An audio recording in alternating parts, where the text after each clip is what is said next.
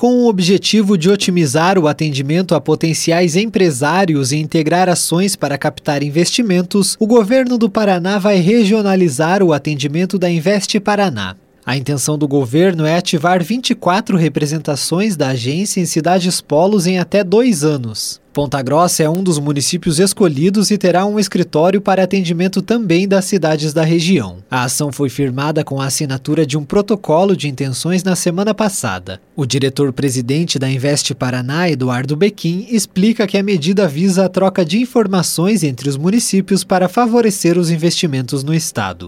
Nós vamos regionalizar o que é Invest Paraná. A Invest Paraná é a porta de entrada de todo o investimento, de todos os benefícios e incentivos entre o setor privado e o setor público. Então nós queremos passar todo o know-how que nós adquirimos para as 24 cidades polos.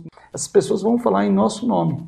Elas vão ter todos os mecanismos, vão ter acesso a todos os sistemas de BI, sistema de inteligência, algoritmos que a gente usa, vão poder cadastrar aqui os protocolos. Com a assinatura do protocolo, a administração municipal realiza os trâmites a fim de adequar a estrutura para o funcionamento do escritório.